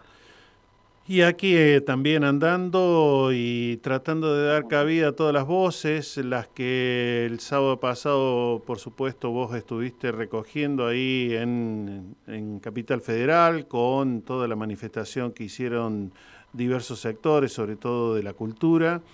También eh, las expresiones de diversas universidades, de los institutos de formación docente, como es Bellas Artes, que esta tarde, seis y media, va a estar haciendo una movida ahí alrededor de la escuela y de la plaza en defensa de la educación pública y lo que están haciendo la mayoría de las instituciones, bueno, a propósito de lo que está en juego para el domingo, ¿no? Sí, lo que pasa es que lo que está en juego para el domingo, a mí me gustaría contextualizarlo un poco. Y ahora te cuento sobre la marcha que me hizo recordar a mis hermosos tiempos juveniles. Eh, después te explico por qué, después les explico por qué. Dale. Mira, lo que se juega el, el domingo es la continuidad democrática de esta democracia. No lo olvidemos nunca. Esta democracia, que ya lo charlamos demasiadas veces, no quiero reiterarlo, no nos brindó precisamente todo aquello que soñábamos con ella en el 83. Y ahora que se van a cumplir 40 años es bueno recordarlo. Ahora, indudablemente, indudablemente de todos los testimonios que a mí me hicieron pensar tanto, el del pollo sobrero me parece maravilloso. Estuvo con Alejandro Berkovich y le preguntaron a quién iba a votar. Y él dijo, voy a votar a Massa tapándome la nariz. Ah, muy bien. ¿Y por qué? Bueno, pues no comparto nada con Massa, pero ¿saben qué? Y esto te lo digo a vos personalmente también. ¿Qué le digo a Nora Cortiña si vuelven los Falcon Verdes? A mí me parece una, de una fuerza lo que dice y de una veracidad que es absolutamente indiscutible, Néstor. ¿Qué le digo a tantas luchadoras y luchadores populares que dieron la vida durante todos estos últimos años para que haya ese orgullo de la justicia si de pronto gana alguien como Victoria Villarruel? No, no, no tengo esa esa respuesta no la tengo. Ah, En realidad sí la tengo y creo que define muchísimo el voto en ese aspecto. Sí, Esto es una posición tomada, ¿no? Sí, yo mm, creo que tal vez al mismo tiempo, eh, para nosotros, por supuesto, pero uno tiene que ponerse en el lugar del otro. Para nosotros yo creo que está bien claro entre eh, lo que definitivamente ya ni siquiera es respirable a taparse por un rato la nariz, digamos, para elegir el mal menor, como se suele decir. Eh, pero al mismo tiempo, eh, lo que nos preocupa, por supuesto, de aquellos que aún incluso, ¿no? En las expresiones que ya hemos escuchado por aquí y por allá, aún incluso no estando de acuerdo con estas propuestas de cierre, de arancelamiento, de, bueno, vulneración de un montón de derechos, eh, dicen, pero me resulta simpático, ¿no? Entonces, eh, para mi gusto, eh, tenemos un problema grave ahí porque supuestamente tenemos un ciudadano, una ciudadana consciente de que no está de acuerdo con un montón de cosas que le van a afectar fuertemente su vida, no sé, en el tema de la salud para los, no solamente los jubilados, pero digo, en tantos eh, aspectos, y que sin embargo dice, pero me resulta simpático, ¿no? Algo así como, pegame, pero eh, igual te quiero. Vos sabés que hay un hecho que este, yo a veces me, me doy un baño de, quiero decir la palabra porque no hay otra, baño de mierda, me lo doy mirando algo de derecha, bien de derecha, asquerosamente derecha, y lo miro a Jonathan Viale, un ratito, no demasiado. Y ayer hizo algo, tenía que encontrar una adaptación libre para justificar la enorme derrota en el debate, y se remite al debate entre Nixon y Kennedy. Nixon y Kennedy, que fue el primer debate conocido en el mundo, al menos en el mundo occidental, dio como triunfador absoluto a Nixon. Sin embargo, las elecciones las ganó Kennedy. Necesitaba encontrar, Viale, una razón, a esto me refiero, como para de pronto no ver tan caído o absolutamente perdido como estuvo a Milei. Es decir, el- el- lo que te quiero decir que el monstruo ya nació, a esto me refiero. Sí, señor. El monstruo ya está entre nosotros. Por más que alguien diga, no, a Frankenstein no lo conozco, no sé quién es, yo no lo creé, no importa. Frankenstein está entre nosotros, el joven Frankenstein. Así que asumamos eso que significa él, porque te digo, aún en la derrota no va a dejar de ser terriblemente peligroso y terriblemente trágico en algunos momentos. No perdamos de vista eso. No es exclusivamente electoral eso, ¿eh? No. Tengámoslo también en cuenta. Sí, eh, yo creo que bueno, no, nos queda, entre otros aprendizajes, que tenemos que seguir precisamente aprendiendo que lo que ya dábamos por muy consolidado en estos 40 años de retomar la democracia, eh, hay que volver a fortalecerlo, por lo menos en algunos aspectos que eh, a- aparecen incluso como eh, fácilmente borrables del mapa. Yo escuchaba, hablando de que vos te, eh, te das sobredosis escu- mirando a la derecha, digo, escuchando a estas otras voces donde dice vamos a cerrar la TV pública, vamos a cerrar los medios, vamos a cerrar esto, vamos a cerrar lo otro. Eh, yo digo, cuando te vienen diciendo que te van a pegar arriba, abajo, al centro, por todos lados y vos te, te, te te seguís dejando pegar, hay algo ahí que tenemos que revisar como sociedad, ¿no? Absolutamente. Mira, eh, quiero volver a la marcha del sábado. Sí, señor. A mí la marcha del sábado me hizo retrotraer a mis años mozos, ¿no? Ujú. Yo ya tengo demasiados, eh, así que me viene muy bien este retroceso del almanaque. Me hace sentir absolutamente cómodo en ese lugar. Más allá de las entrevistas y más allá de los encuentros que, que también me siento infinitamente en mi mundo, descubro que el 90 o el 95% de los concurrentes eran personas de mi generación o por ahí. Paradójicamente, en el obelisco, a dos cuadras de ahí, había una movilización y concentración de mi ley. Entonces, en un momento, a una cuadra y media, nos se detuvo la marcha y dice, bueno, nos vamos a confrontar. Pero lo que yo quiero destacar es que todos los cánticos que se escucharon en ese momento eran los mismos que yo escuchaba hace 50 años, qué sé yo. Patria sí, colonia no, eh, todos los cánticos que utilizamos, a donde vayan los iremos a buscar, es decir, todo lo que nosotros manteníamos como estandarte y como bandera durante los últimos años en democracia y fuera de ella, se repitieron en esa marcha. Que página 12 vergonzosamente dice que era multitudinaria. Yo te diría que era masiva, multitudinaria no, mi amigo. Cuatro cuadras de media, porque es media calle, la peatonal en Corrientes, no es multitudinaria. ¿No? Hay que decir esta cuestión que tiene página 12 ahora, de que está tan jugado que ya parece el órgano oficial del kirchnerismo o de masa. Y eso también es muy malo para el periodismo. Y también hay que decirlo. Más allá que yo encuentro realmente periodistas impecables. Hoy estoy a punto de leer en un rato lo que escribió Atilio Borón, que seguramente será maravilloso. Sí, señor. Pero quiero rescatar esto de que volvimos a defender aquellas viejas banderas con las que nosotros soñamos. Siempre creo que está vigente esa parte, pero jóvenes, creo que entrevisté a uno o dos y los buscaba con lupa y no los pude encontrar. Estaban en otro lado, Néstor. Estaban en otro lado. Así Ah, es. así, ¿eh? ¿Eh? La, no es triste la verdad, como diría el amigo Serrat. Bueno, pero tenemos que buscar un remedio, porque viste que después sigue, pero no, no, no tiene remedio. Yo creo que eh, la verdad puede ser siempre mejorada, en todo caso. Y, y así como estamos saliendo ya hace varias semanas, distintos sectores expresándonos, bueno, que eso no se acabe después del 19, por supuesto, sino que continúe seguramente mucho más si nos toca la tragedia que, que- que no queremos y que no se debe abandonar eh, aún votando a quien con quien entre comillas se tiene más, mayor simpatía por las propuestas. En fin, ahí Esto es central lo que decís, Néstor. ¿Mm? Esto es central.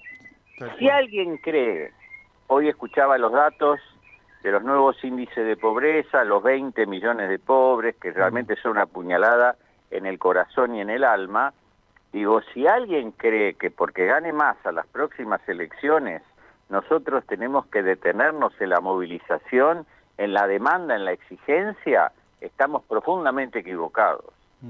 Creo que aún más con toda la cantidad de propuestas que hizo en el debate, algunas realmente espectaculares, si se cumplen. Pues yo podía contrarrestar diciendo, bueno, y escúchame, compañero, ¿por qué no las aplicaste en estos cuatro años? Bueno, lo que pasa es que ahí hemos tenido también un corrimiento, un corrimiento de quien lo tenía que hacer y, dire- directamente eh, hace un silencio total y el lugar, el lugar que ha tenido que venir a ocupar, bueno, por intereses personales de querer ser candidato Sin y duda. también porque se animó y dijo, Sin bueno, duda. yo me hago cargo y voy a para adelante con algunas propuestas. Como vos decís, algunas efectivamente han sido aunque más tarde de lo que uno pensaba, pero mm, medidas que eran muy necesarias y que tendrán que, como bien decís vos, y yo también lo reafirmo, suscribo totalmente, tendrán que profundizarse para mejorar la vida en los próximos tiempos. Así que bueno, así Dos es, compañeros. dos cosas más que son Sí, centrales. señor. Los dos millones de hombres y mujeres que van a tener un espacio físico con todos los servicios internet incluido para poder empezar una nueva vida, si se llega a cumplir, escúchame bien, ¿eh? Mm. que no sea simplemente una promesa electoral, cosa que ocurre muy frecuentemente, me parece una de las medidas más revolucionarias de los últimos tiempos. Dos millones de personas van a tener su espacio para poder construir el lugar donde quieren vivir, ah, de terrenos fiscales y estatales, ah, maravilloso. Sí, esa yo creo que es una idea que, que- Es de que está buena porque hacía un buen rato, digamos que uno no escuchaba algo así. Bueno, si están ociosos, bienvenido sea para el derecho a la vivienda. Así que adelante. Y el segundo, una invitación de lectura muy chiquita. Sí. Eh, el amigo José Saramago, al cual he leído bastante, eh, escribe un, un libro que se llama Ensayo para la lucidez. Y lo único que voy a decir es estas cuatro palabras. Hay elecciones en un lugar desconocido y el 80% vota en blanco. Y después el 85%, porque se repiten una semana después, también vota en blanco. Lean ese libro que tiene una actualidad feroz.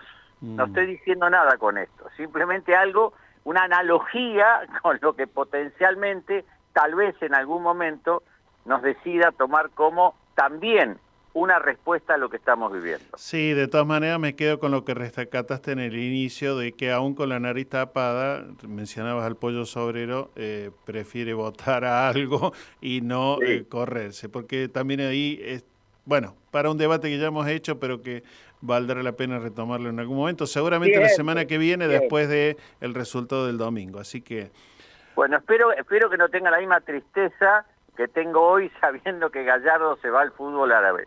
Nada más te digo. No, señor, no, señor. No, bueno, no, no nos pongamos mal. Eh, nu- nuestros primos andan todavía que ni saben dónde están. Bueno, en fin, compañero, nos vemos la semana que viene. Un abrazo. Por supuesto que sí. Un abrazo a todos. Todas nuestras producciones las podés volver a escuchar en debocaenboca.wordpress.com.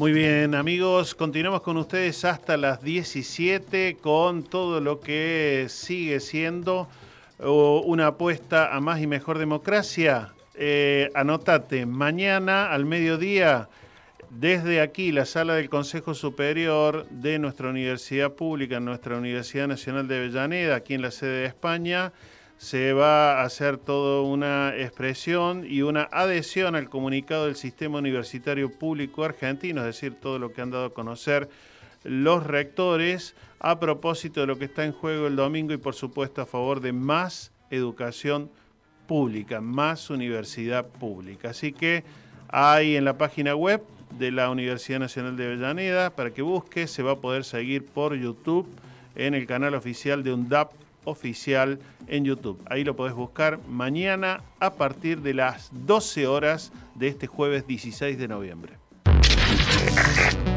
Radio UNDAP. Emisora universitaria multiplicando voces. Escuchalas. Escuchalas.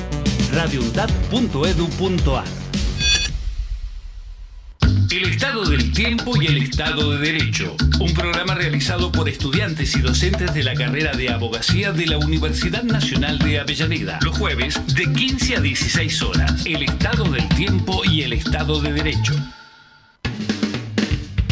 Aruna, Asociación de Radiodifusoras Universitarias Nacionales Argentinas. Somos 63 radios en cada región del país. De este a oeste y de oeste a este. Somos radios universitarias. Somos plurales. De norte a sur y de sur a norte. Somos federales. Recorriendo todas las regiones. Somos Aruna. Todas las provincias. Comunicación Federal.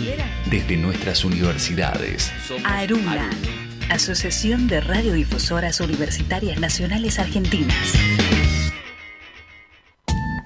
Jubileo, un programa cruzado por generaciones con mucha autoestima, integrado por graduados y estudiantes de periodismo con la participación de vecinos y estudiantes de UPAMI. Jubileo, música, humor y política, todos los jueves de 17 a 18 horas. La democracia no es un regalo, es un frágil tesoro que debemos fortalecer y proteger. Sigamos escribiendo la historia de una Argentina democrática y justa.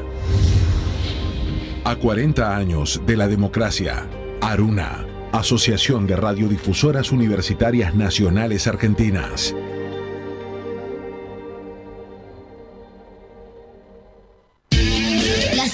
Informática no es un juego.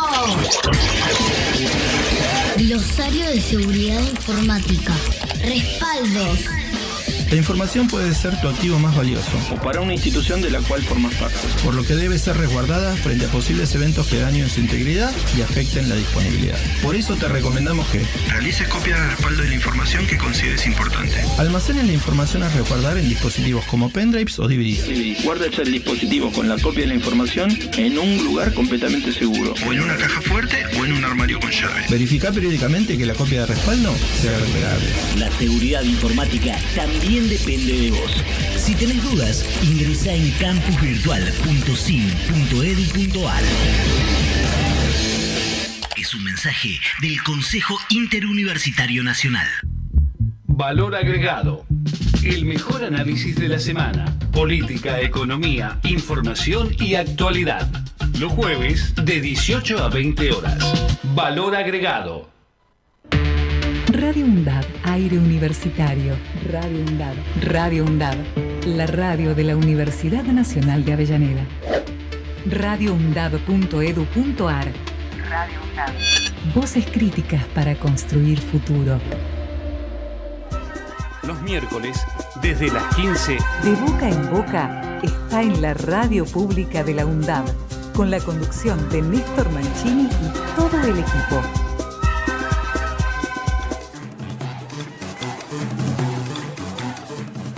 Muy bien, y quiero compartir con vos lo que, entre otros eh, tantos espacios, en este caso de la educación, también se expresan. Y eh, el Instituto de Su- Superior de Formación Docente y Técnica número 24, que está situado en Bernal, que ya lleva más de 50 años en eh, la zona sur, formando a docentes de nivel inicial, primario, secundario, en carreras como la de inglés, la de matemática y tantas otras.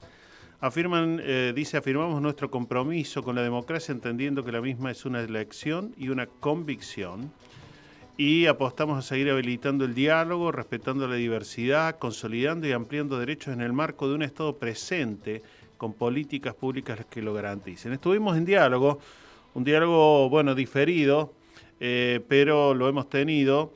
Eh, queríamos hacerlo en vivo, pero justo tenía otro compromiso. El director del Instituto 24, Walter Músculo, quien, eh, bueno, da sus apreciaciones a partir de lo que fue esta declaración que han hecho todo el Consejo Directivo y toda la comunidad de la que formamos parte. Así que vamos a escuchar este primer tramo donde eh, se presenta y por supuesto da su introducción a lo que es la fundamentación de por qué es necesario seguir apostando a una educación pública y a más democracia.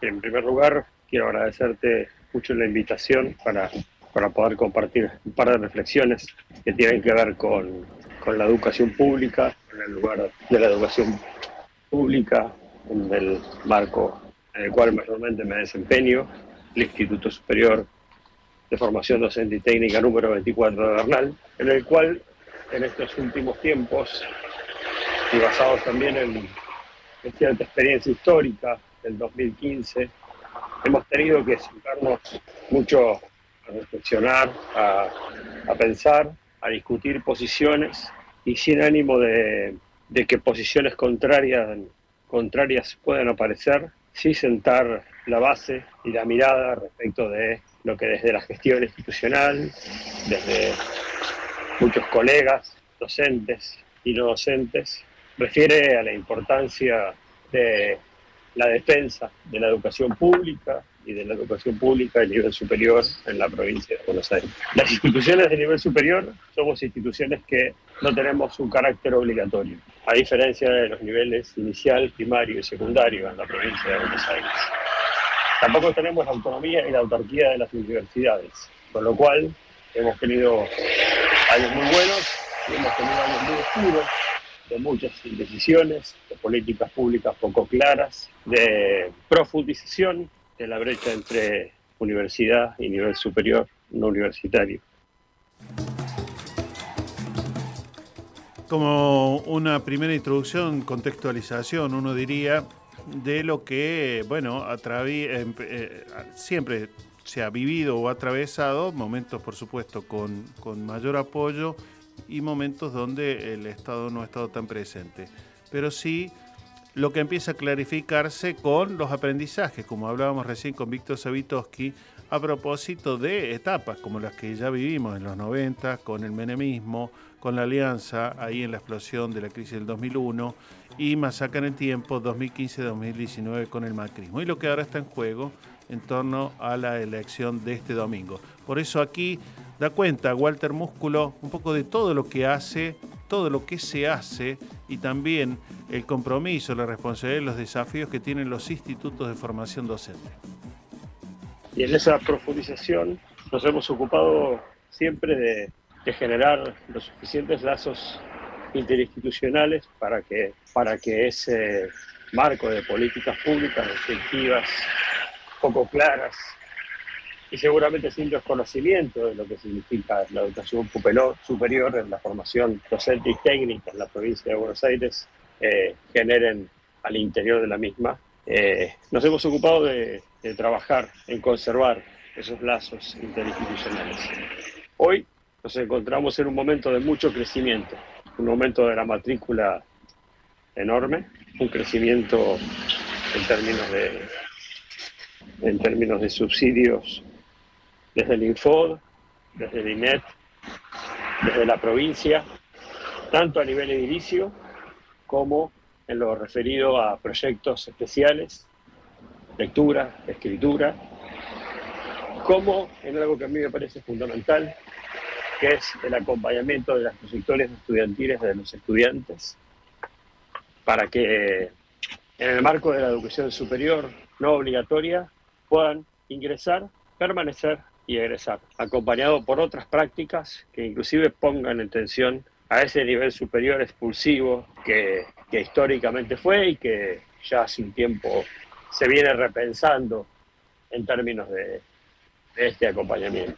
En este marco, los institutos superiores nos, nos hemos sentido con la libertad de avanzar sobre la consolidación del espacio público, de avanzar sobre el acompañamiento de las trayectorias de los estudiantes, de avanzar sobre lo que tiene que ver con aplicar fondos provinciales, nacionales, a la construcción de nuevos espacios, nuevas aulas, para que nuestros y nuestras estudiantes estén más cómodos, de acompañarlos en proyectos interinstitucionales y de acompañarlos en el recorrido académico que van haciendo año a año. Todo esto no es posible sin un Estado presente. Todo esto no iba a ser posible si el Estado nacional, si el Estado provincial, inclusive en este caso, si el Estado distrital, si el gobierno distrital no estaba presente.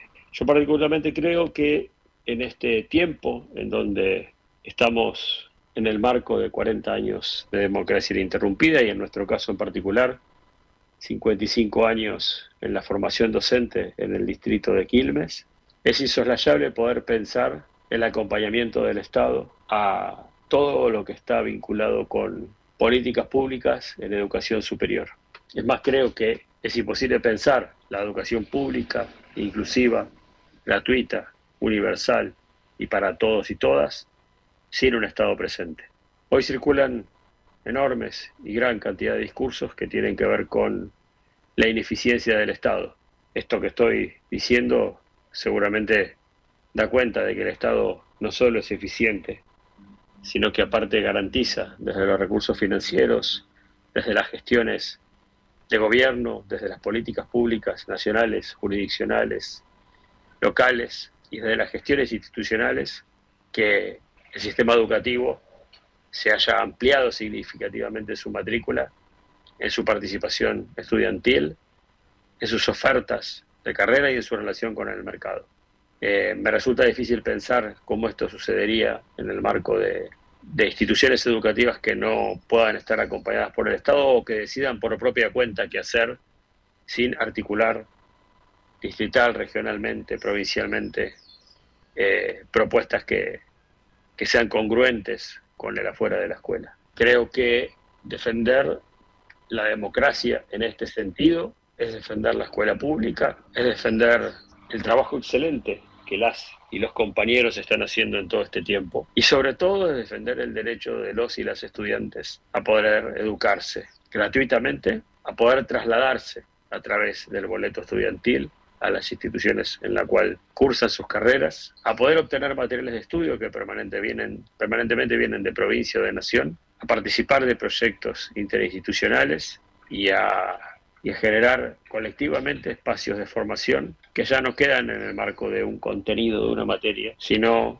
de un repensar permanentemente la práctica para que aquellos que el día de mañana sean sus, sus estudiantes sean actores transformadores de esta misma realidad que van a empezar a transformar ellos. Esto, esto es solamente gracias a, a que sostenemos una democracia plural, participativa, gracias a que el Estado da lugar, defiende y avala las libertades, los derechos, así como las obligaciones que esta democracia nos invita a pensar y nos invita a participar.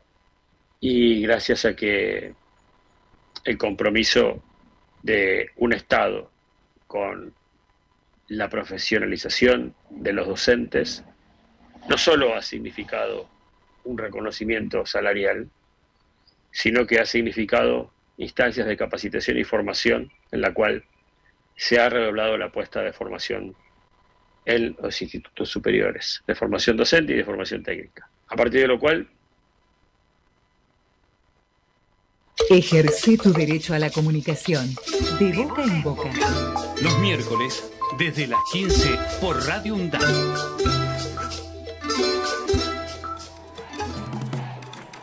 Creo que está más que saldado los fundamentos eh, para que tengas ahí sobre la mesa y eh, puedas sopesarlos. ¿eh? Si vas a seguir apostando a todo esto logrado o si vas a tirar todo por la borda lo que están expresando las distintas instituciones que llevamos adelante el compromiso de formar a los ciudadanos y que esos ciudadanos utilicen, por supuesto, el análisis, el juicio crítico para eh, que efectivamente sus derechos sean respetados.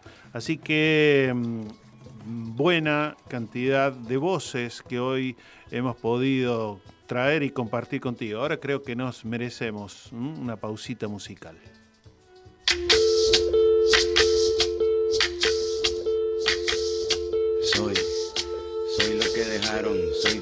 Obras de lo que se robaron. Un pueblo escondido en la cima, mi piel es de cuero, por eso aguanta cualquier clima. Soy una fábrica de humo, mano de obra campesina para tu consumo. Frente de frío en el medio del verano, el amor en los tiempos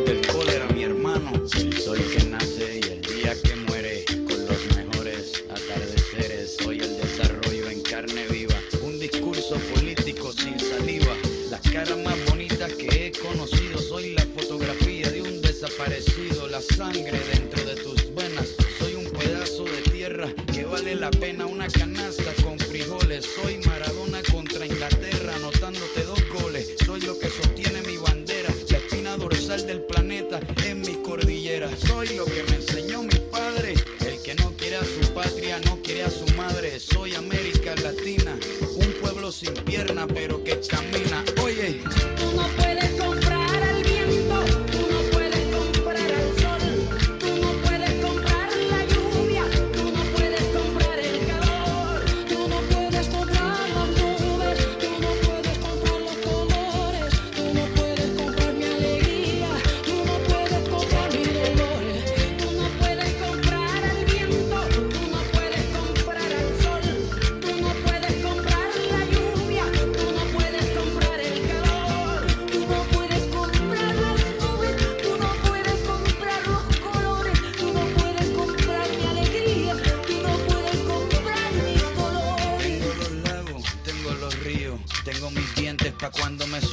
La nieve que maquilla mis montañas, tengo el sol que me seca y la lluvia que me baña, un desierto embriagado con peyote, un trago de pulque para cantar con los coyotes, todo lo que necesito. Tengo a mis pulmones respirando azul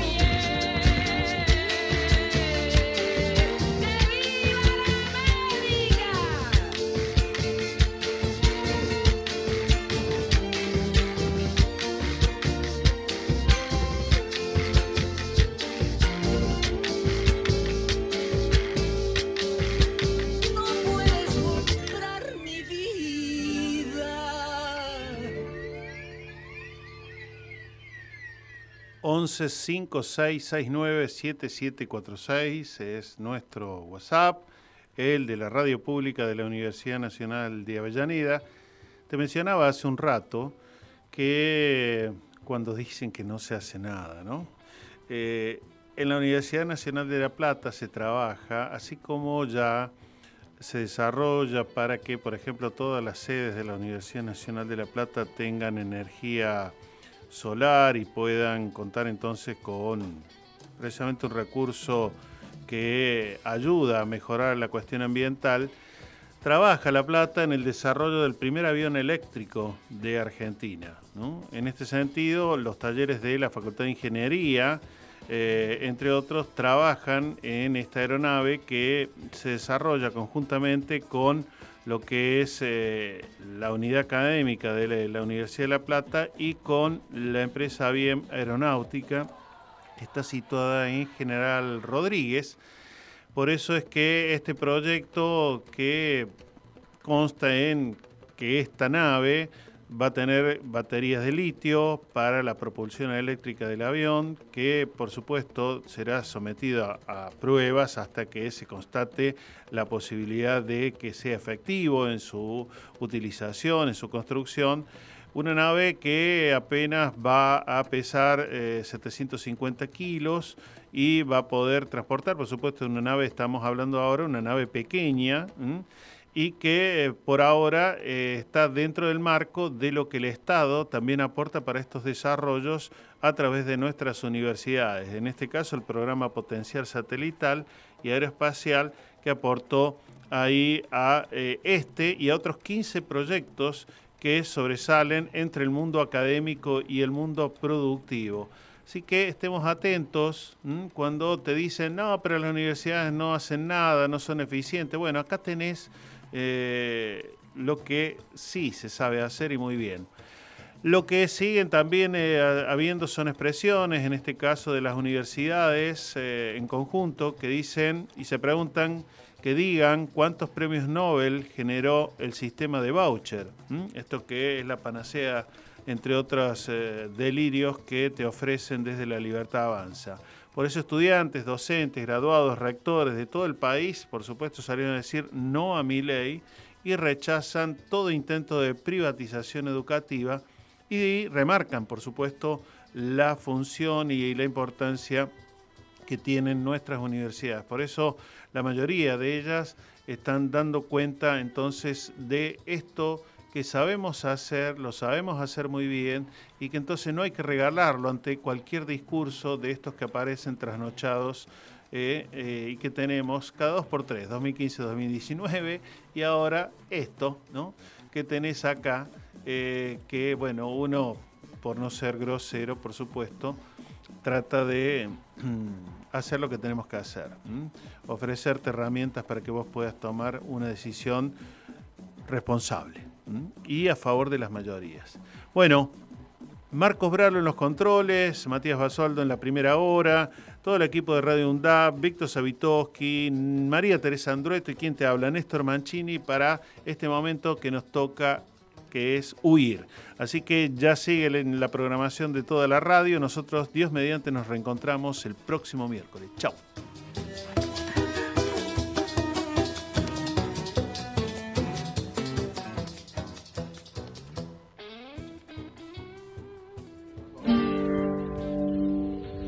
Digas, Víctor, ¿eh? Cuando digas.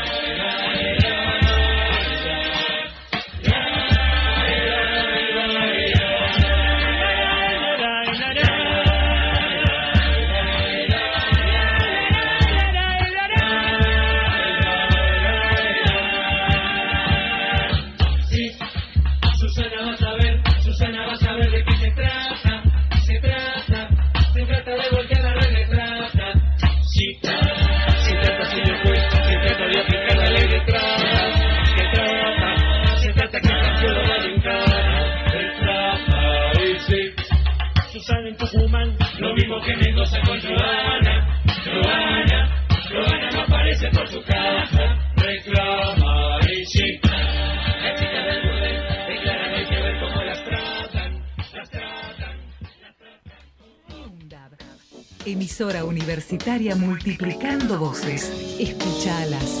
radioundad.edu.ar De pura cepa. El programa del Centro de Economía Política Argentina. Miércoles de 19 a 21 horas. De pura cepa. Conducen Martina López, Eduardo Sánchez y Facundo junto